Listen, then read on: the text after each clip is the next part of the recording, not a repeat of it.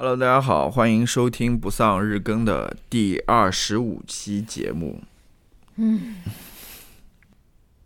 你总是又要重新来了。没有，我不想重新来了，嗯我不想重新来，就是你这种什么都没有准备，然后一副非常 那种评判的这种姿态在这边看着我，你知道吗？你不是你不是准备了很很充分吗？嗯，但是你我不知道你就是想要说一些什么嘛，好吧？嗯那这一期节目其实是一个比较特殊的节目吧，嗯我们也算思考了有一会儿了，嗯，因为今天其实不是今天了，应该是听我们听到的就是今天。对今天二十五号圣诞节这一天，嗯，对我们来说算是一个比较特殊的日子吧。不要在那边再说其他的，你就告诉大家为什么是一个特殊的日子就可以了。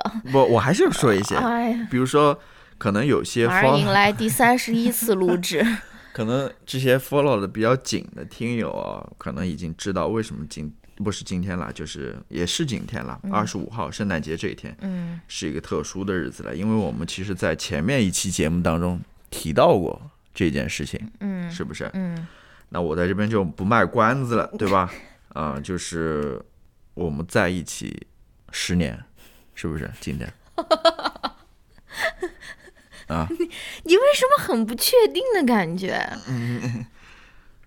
现在现在应该是现在应该是我应该是乔老师奉上那种精心打造的那种惊喜礼物的那种环节了，就是前面我一丝一毫的这个这个痕迹也没有发现，然后呃你肯定是隐藏的很好，对不对？但是在录制的现在，你肯定要给我一个那种满满的那种仪式感，然后我们共度十十周年恋爱的纪念日，肯定是马上这个。嗯，卧室的这个门就要推开来，有一个人戴着口罩，还很注重防疫的这种，他推着一个那种小车，上面有嗯喷射那种焰火一样蜡烛的那种蛋糕，然后还有六千多朵玫瑰在我们的那个呃书房那边等待着我，上面写着“爱你一万年”，为什么是六千多朵？然后肯定是我一出去的时候就会有这样的惊喜，然后我把门打开就会有那种从天而降的那种，嗯，那种彩色的碎片。嗯，是的，是的，你都说成好听友们再见。你都说成这样子了，真的是啊，然后我们那个晚上，嗯，那个打算吃那个豪华的圣诞大餐，然后我把那个嗯东西一咬开，发现里面，哇塞，竟然有一颗十克拉的钻戒！不会吧？这一切的安排我一点点都没有看出来，是不是？是的，是的肯定 肯定，我待会儿那个把这个门打开，外面就是这样的景象。你说这个说的就我有点压力了，说实话，真的有点压力了啊。那我们今天来聊一聊什么呢？请问你，请问你有什么压力？就是我是有一点，嗯，你有你有这种仪式感的压力吗？哎，不说了，不说了，待会儿跟你再 具体说吧。哎呀，我这个说的我真是有点那个赶快进入正题。啊，今天你准备了一些什么？你好像准备了很多，而我跟狗狗在这边 take four naps，我们俩在一起就是睡了一会儿，然后还我还录了一些视频，狗狗还打呼的那种，嗯，我还在那，然后我我是什么都没有准备，我就是嗯。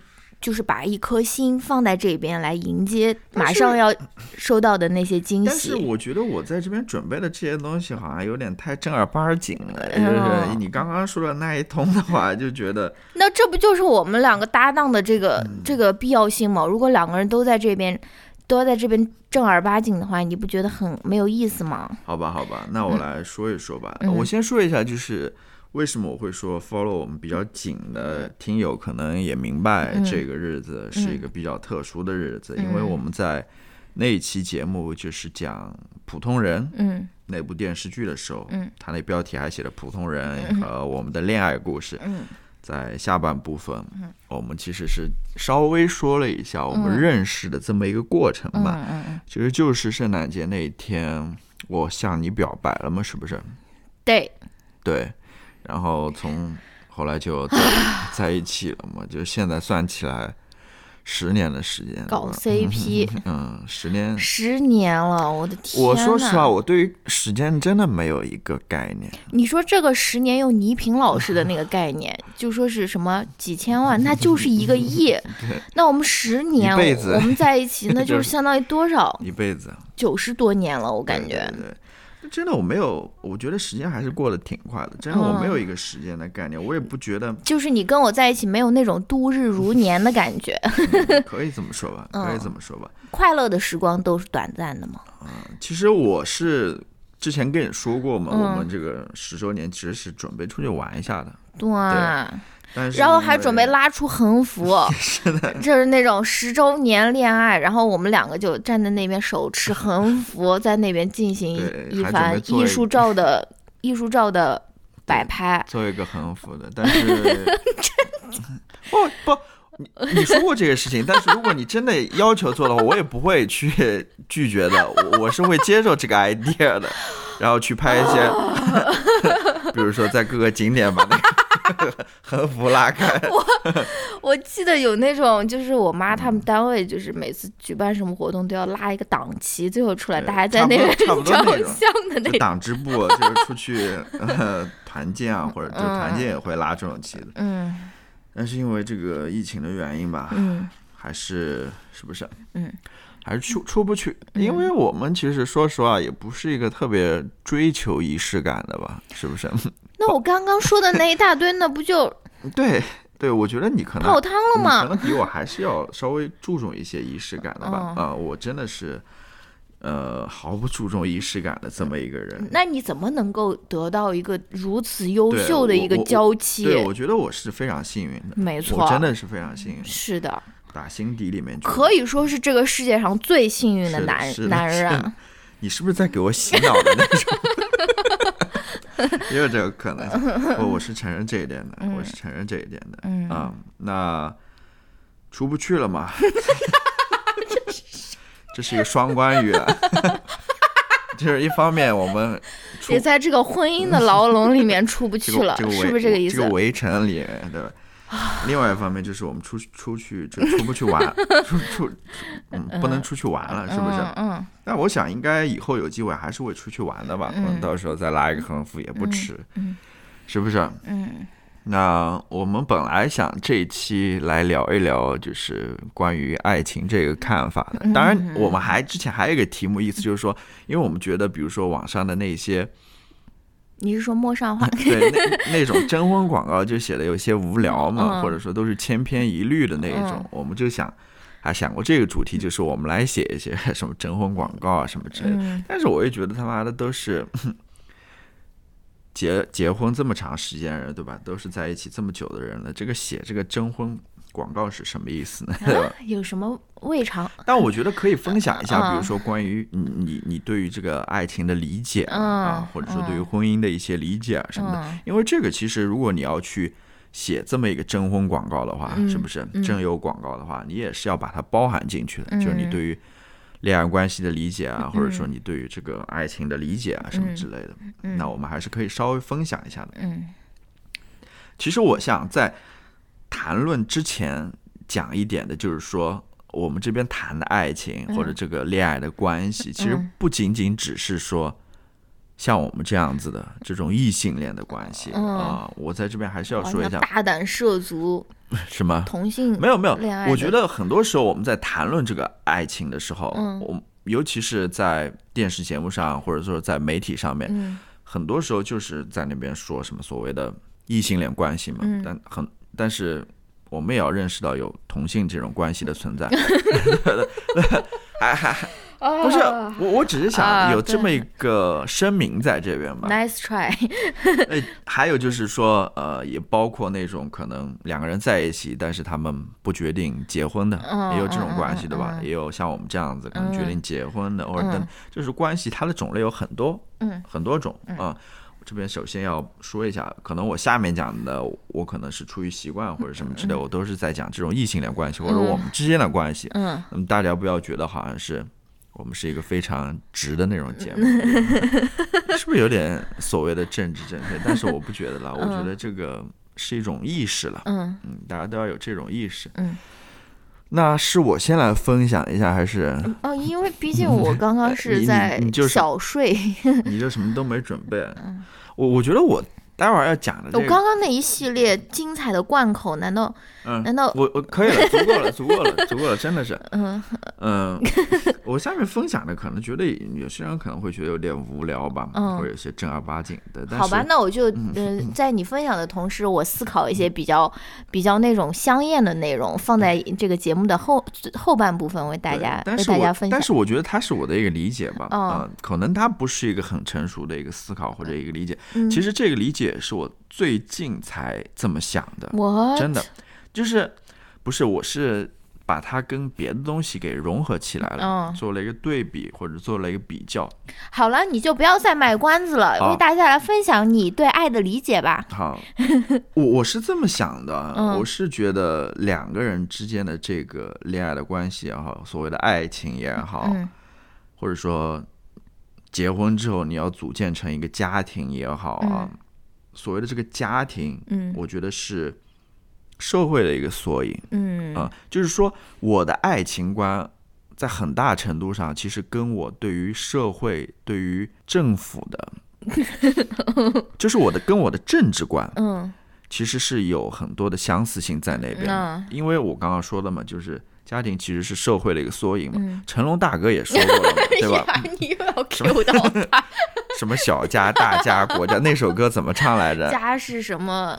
对，什么嗯什么国啊，国是什么家啊？就他在春晚上唱的 唱的那个了。就是我觉得这里面是有某种联系在这边的。嗯嗯，那我对于社会是怎么看的呢？或者我相信怎样的一个社会呢？其实我嗯是信相信所谓的这个民主社会的。嗯可能很多人不认同民主社会了，嗯就觉得什么狗屁民主社会啊，看看嗯现在这副样子什么。但我还是相信民主这个东西的。嗯我认为在家庭当中也是这样子的。嗯首先，我觉得一方面是我是相信所谓的个人主义的，也就是人与人之间是独立的，嗯但是人与人之间也是平等的。嗯啊，在这样一个基础上，我觉得我和你之间是要互相尊重、互相理解、嗯以及互相信任的。嗯我觉得这一点是非常重要的，就是嗯我们还是独立的个体，嗯我们并不是不会因为说我们组建了一个家庭，或我们我两个人在一起了，我们嗯就是变成了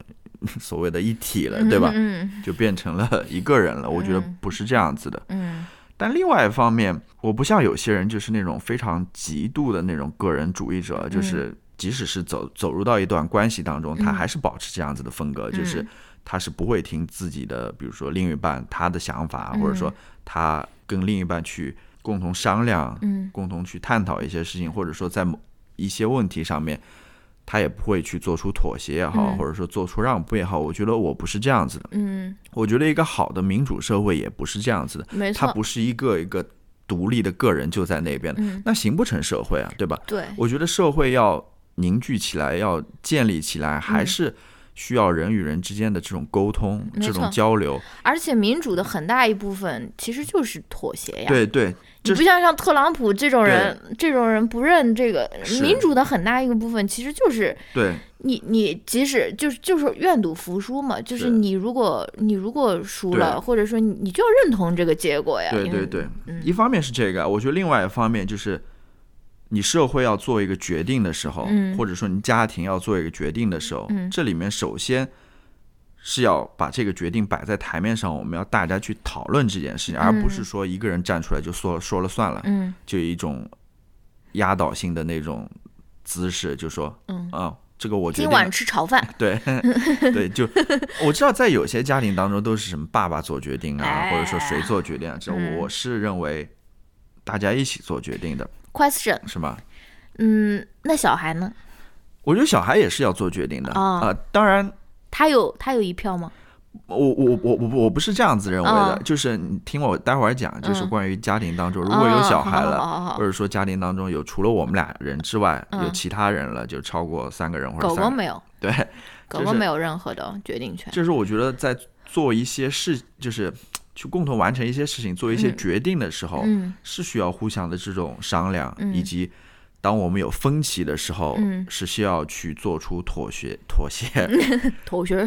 做出让步的。嗯以以至于最后能达成一个共识，嗯对吧？嗯，大家一一块儿决定说这个事情应该怎么去做什么。嗯然后就说到你刚刚的，我知道在很多家庭当中都会有这种所谓的民主制度，就是大家 在遇到什么事情的时候投票，对吧？啊，比如说 那很容易就搞成小小团体了。这个 我我跟爸爸商量好，对这个我认为是怎么说呢？嗯是民主的一种形式吧，嗯是吧？嗯，因为大家见惯了嘛，嗯投票投出谁或者怎么样。嗯嗯但我觉得这这种民主形式在家庭这样子的一个 环境当中是有些粗暴的。嗯它可能在更大的一个集体、嗯一个社会当中，它是有效的，嗯是不是？嗯但是我觉得在这种小的群体当中，有一种更好的方式，就是我刚刚所说的，我们去理解彼此，理解对方，就是说为什么你在这个点上面你是不同意我的，嗯然后在理解的基础上，我再去试图说服你。当然不是说我师傅说，就我们互相彼此试图说服，嗯，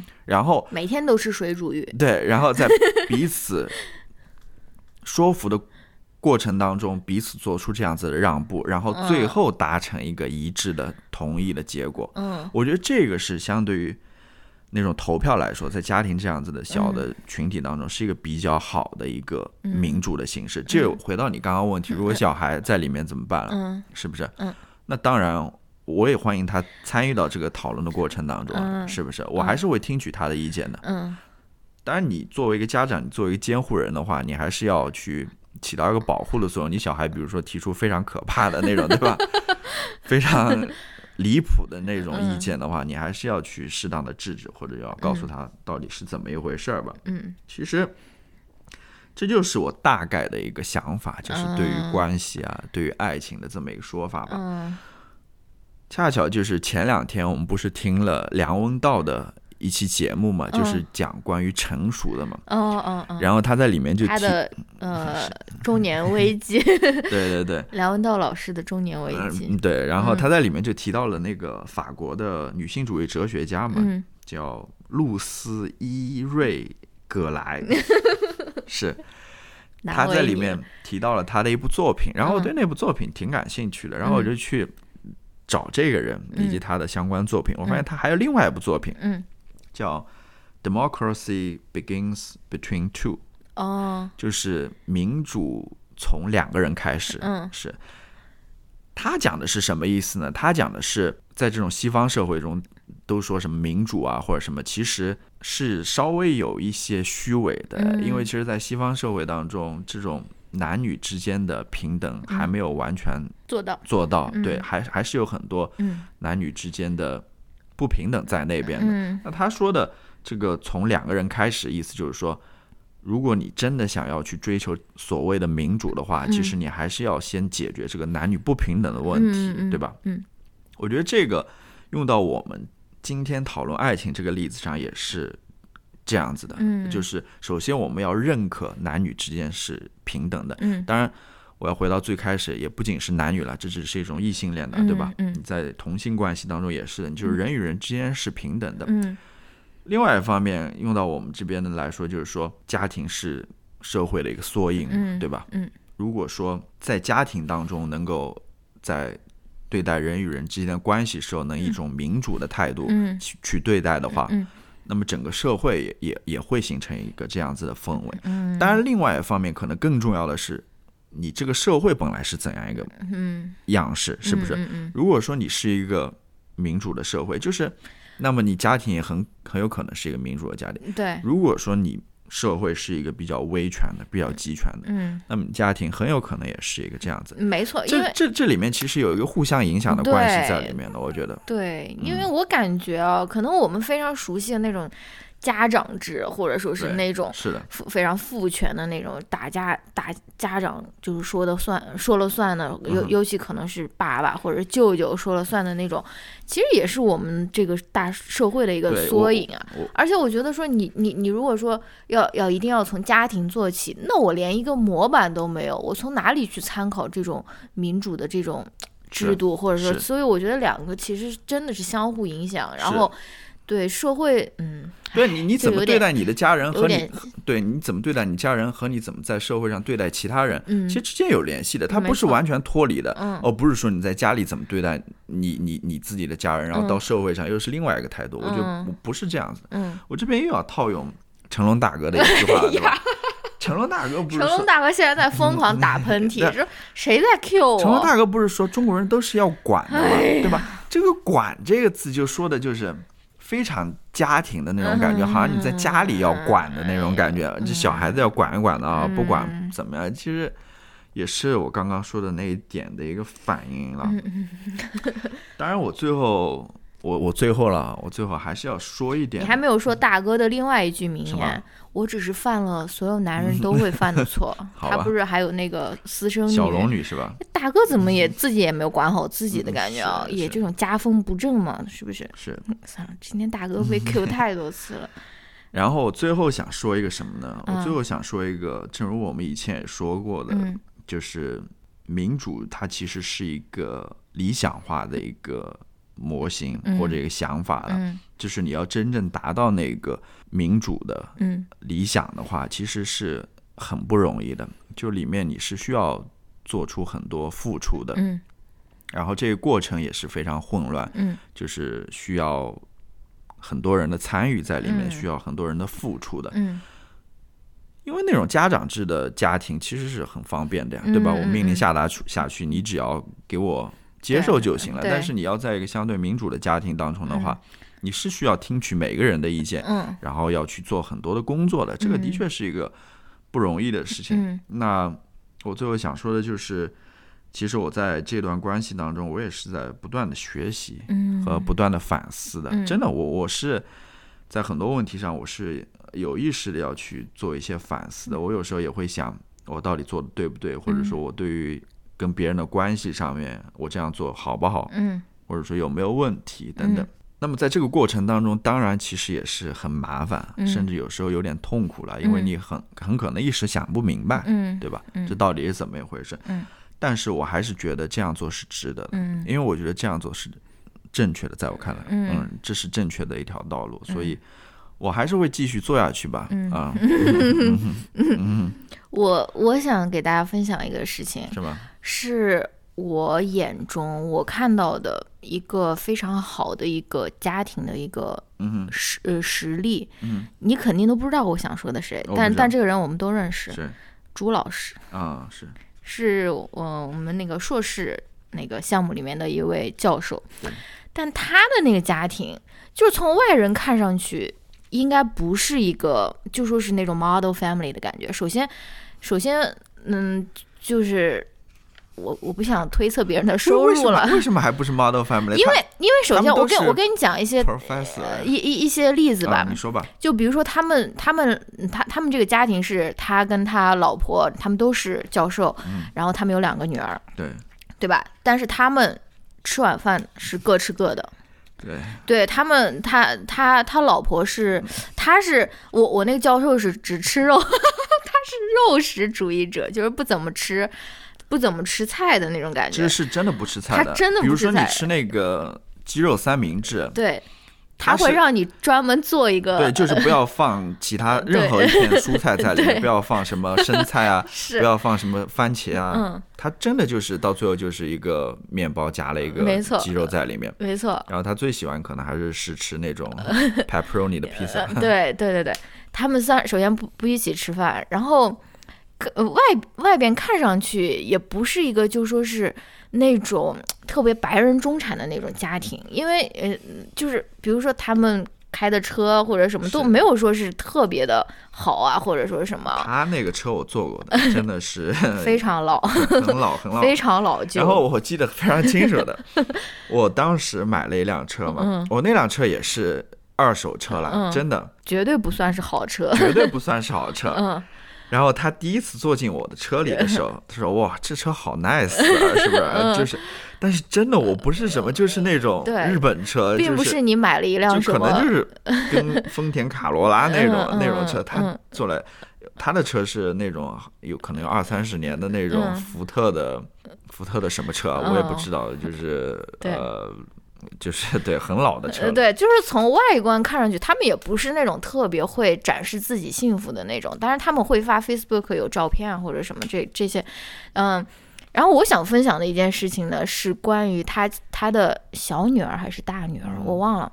他决定成为一个素食主义者的事情，嗯就是我我已经跟大家说了，我的那个教授他是只吃肉，然后他老婆好像是是是不是素食主义者，我不确定，但是他老婆跟他的绝对不是像他像我那个老师一样是只吃肉，他老婆可能还是要吃点别的，因为我那个老师他能吃的东西真的非常非常的少，就是他愿意愿意咽下去的东西啊，对，然后有一天，他就跟我们分享说，他那个女儿，他当时跟我们分享说，他女儿年纪还很小，可能呃最多个十岁，十十，反正就是挺小的。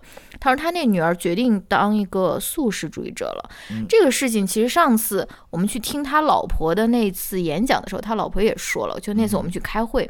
就 Nancy 在那边讲那个 closure 的时候，他其实也分享了。他说他女儿有一天回家以后，就跟他说说，嗯、妈妈，那个，呃，他是因为呃玩到了一只宠物猪还是什么东西啊？反正他那天他就，呃，他就回去就问他妈说，这个 bacon 是用什么做的？嗯然后或者说是这个肉是用什么做的？他妈说哦，这个就是 bacon。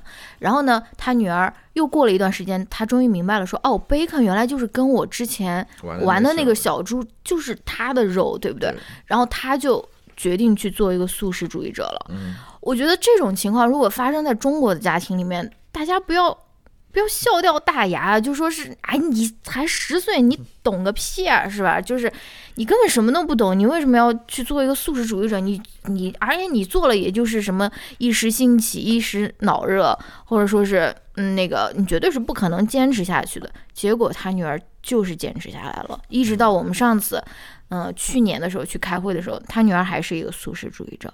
就是我我觉得这不就是你你你说的那个例子的一个很好的一个证明吗？就是就是对，互相尊重。对啊，我觉得这个真的是我，即使是他是一个，可能是一个小孩子，吧？对吧他是一个，而且他有非常充分的理由，对不对？你你也不能说他没有好好的思考过，他确实思考过了，他就是把这个肉跟这个他跟嗯他觉得很可爱，或者说他很喜欢的这个宠物联系在一起了，然后他决定做出这个，他是 perfectly makes perfect sense，对对吧？，就是这当中也是有麻烦的地方的呀，嗯吧？可能你做饭的时候就要单独的分开来做，没错对吧没错毕竟我们那个老师他是 一滴蔬菜都不沾的那种，尤其是在他这种家庭还是挺麻烦的，嗯所以你还是要做出妥协让步的。嗯但是你妥协让步，最终的成果就是你想要。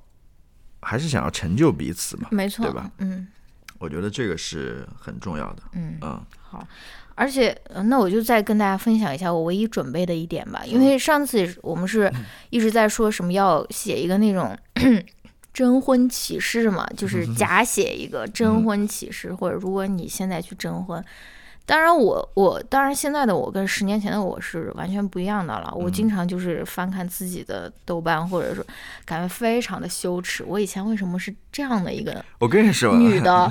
为什么你当时会看上我？我跟你说，三肯定是年前，肯定是为我的这个你听我讲，美貌所，嗯、对，是的，绝对是你的美貌，对我内在一点都不在乎的。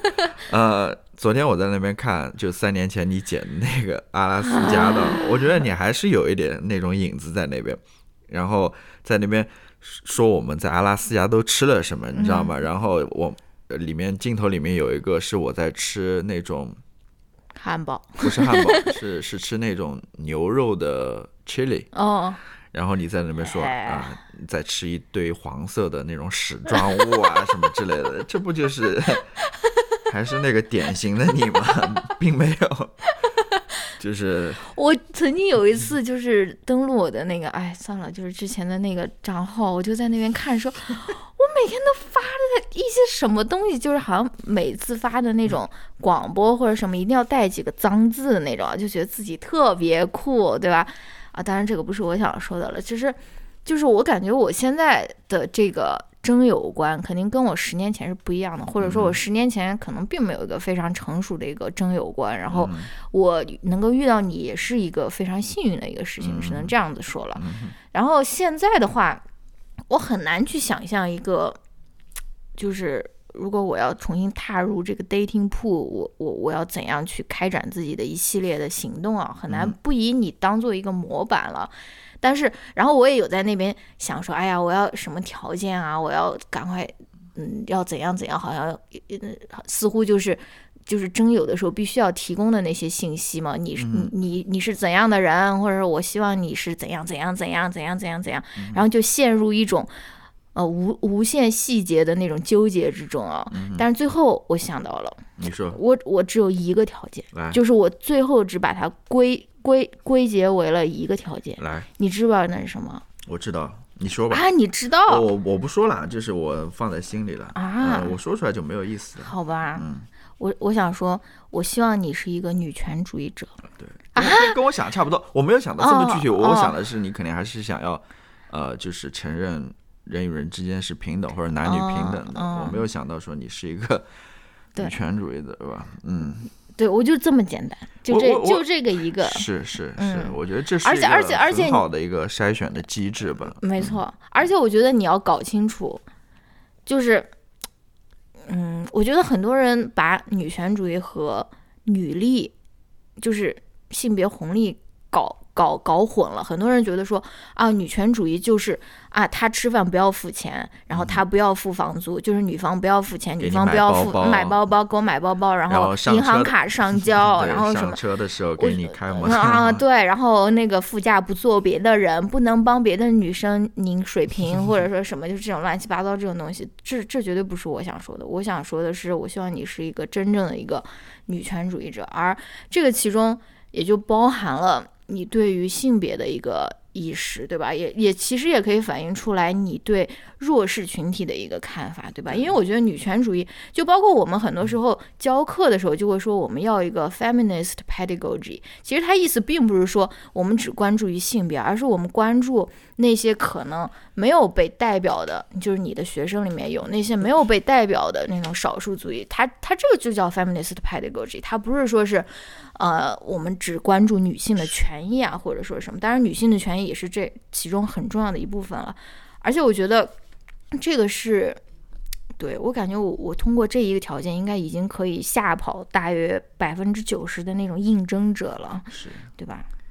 对，我觉得这个当然非常重要了啊，因为如果说你是一个女生的话，嗯，你跟一个男的相处在一起，对吧？嗯，你想说什么？就是女性主义或者女权主义，绝对是一个最重要的呀。就是看这个人是怎么看待女性的，怎么对待女性的。如果说他连这最基本的这一点，说能够男女平等的看待、男女平等的对待都做不到的话，那还谈什么在一起呢？是不是？嗯。但我也要，就就不是说我们来谈一谈，比如说中美关系啊，或者说，比如说你到底是站在特朗普还是拜登这边，或者说你是民主党还是共和党，或者又不是这些其他无关紧要的，跟你生活可能有点远的这种社会政治。当然，我也觉得很重要。对啊，这个其实也 政治立场不一样就不可能在一起。是是是，呃，但是女女权主义这个是绝对是 关，就是跟你自身的利益是切身相关的，这个当然是要摆在第一位了。我觉得是这样子，正如你所说的。以前所说的，其实我们也发现，比如说像有一些那种征婚广告或者征友广告当中，其实是没有这一点的，嗯或者说没有很很明确，从来没有见过，对，很明确的说出来说要男女平等啊，或者说我要一个，我只要找一个男呃女权女权主义者啊等等，对，嗯，我我还当然当然，我我觉得经常提到的一点是不要大男子主义哦，啊，哦，对。但是，但也有很多人专门 specifically，我我比较喜欢大男子主义，我希望别人替我做决定。还有什么霸霸道总裁啊，或者什么之类的。嗯，对，我还想再说一点，就是很多时候女权主义，我在我看来，在在两个人的关系中是非常重要的。嗯。但是这很可能就意味着我们要作为女性，我们需要在这段异性恋的关系里面让渡掉自己的很多所谓的性别红利，比如说。比如说，你你你如果吃他的靠他的，你怎么跟他有平等的话语权？就是我我觉得意思，我我意思是，性别红利是一个很短视的一个东西。对，我我觉得大家要认清这一点，性别红利可能是三年、五年，就是我在我看来，这当然是我的观点了。但是我觉得，呃，女女权主义的第一步，不光是在两个人的关系之中，也是我们要明白，很多时候我们是需要让渡这个所谓的性别红利，而性别红利不代表真正的平等。对，是这样子。嗯嗯，好吧，嗯，哇，完全这种即兴脱口秀 improv，对，非常不错。最后香艳的内容有没有一些？没有，我没有。我想说一个什么呢？我想说一个，我真有看最看重的就是，哎，算了，性生活的质量。好，嗯那最后我想说一个，就是什么呢？我想到的就是之前我问你那句话，就是什么余生什么的，你确定？余生请多指教。以这个结尾吧。哦 no！我开玩笑的了，开玩开玩笑的了。我还想到那个，就是需不需要再拿一个盆过来？我我我我，你说吧我，我一下子忘掉了，就是关于什么？哎，你竟然说出这种话，我真太恶心。没有，我想开一个玩笑的，我就想说，就是结尾嘛，就是一点都没有。前十年嘛，然后就是余余生请多指教嘛，是不是？呃，这不是经常大家 会说的一点嘛，对吧？还有什么希望我们走过下个十年啊，什么之类的，嗯好吧？行吧。唉，还有什么？你刚刚好像还有一个要说的。没有，我就是想要说这个，哦然后因为我不记，非常不成功的一个，对，因为我不记一得个，笑话，我我不记得，然后又忘掉对，了。我不记得那句话具体怎么说了，然后嗯 就是想开个玩笑嗯，哇塞，你这个玩笑就是背后要括号玩笑的那种。没有开成，没有开成。好吧，好吧，就这样吧。嗯，还有什么要说的吗？哦，我还有一个要说的，哎之前说的有点太晚了，就是我们后面打算做一期那种呃听友来信的节目，我们已经有几封来信了，然后如果大家想给我们来信的话，我就是。也可以继续给我们写邮件，或者写微博私信啊，或者什么。毕竟这是一期就是内容是大家提供的，我们不用我们少想一期那种内容啊。对，因为因为其实有很有几位听嗯友，他们过对于我们之前所做的一些日更的内容，嗯他们其实做出了一些回应的，对的，就自己的一些感受啊，嗯一些感想啊，嗯我觉得挺好的。嗯呃，所以欢迎大家也给我们来信吧。其实嗯无论什么内容都可以吧，我们争取做一期节目，就是在那期节目上面把嗯这些内容都跟大家稍微分享一下。嗯，那好吧，那这一期节目就到这边，嗯我们明天再见，拜拜拜，我去看开我的那个钻戒和蛋糕去喽，拜 拜。拜拜。